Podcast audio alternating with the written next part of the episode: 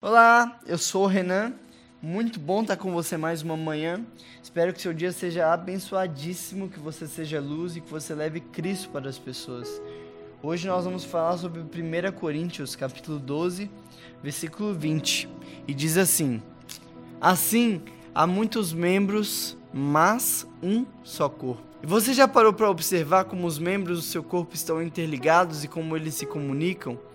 Deus foi tão perfeito que não tem como o meu pé falar hoje eu não vou exercer meu trabalho porque o mais importante é o cérebro.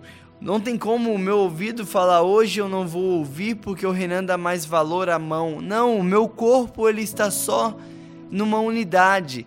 Ele está entendendo que ele tem um único propósito, por isso ninguém se vangloria mais do que ninguém, nenhuma parte se acha melhor do que a outra. Não tem como o meu braço falar hoje eu não vou para a igreja e deixo o resto ir, não, eu sou um só.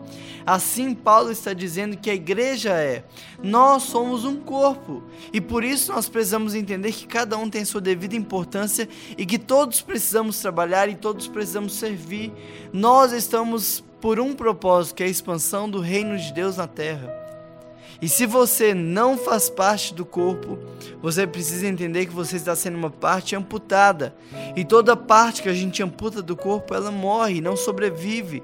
Nós precisamos ser parte, nós precisamos estar colaborando com o reino, estar servindo, estar em comunhão.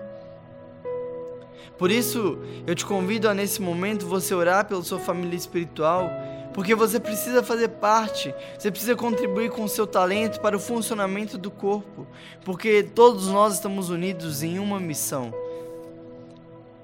E aí, depois de orar, eu te convido a mandar uma mensagem para o seu líder de célula ou para alguém da sua igreja que você está mais perto, perguntando como você pode servir, porque você entendeu que você é parte do corpo e você não quer ser arrastada, você quer poder funcionar e trabalhar também. Feche seus olhos e ore comigo agora. Deus, me ajude, Pai, a colaborar, a co-participar do que você está fazendo no mundo.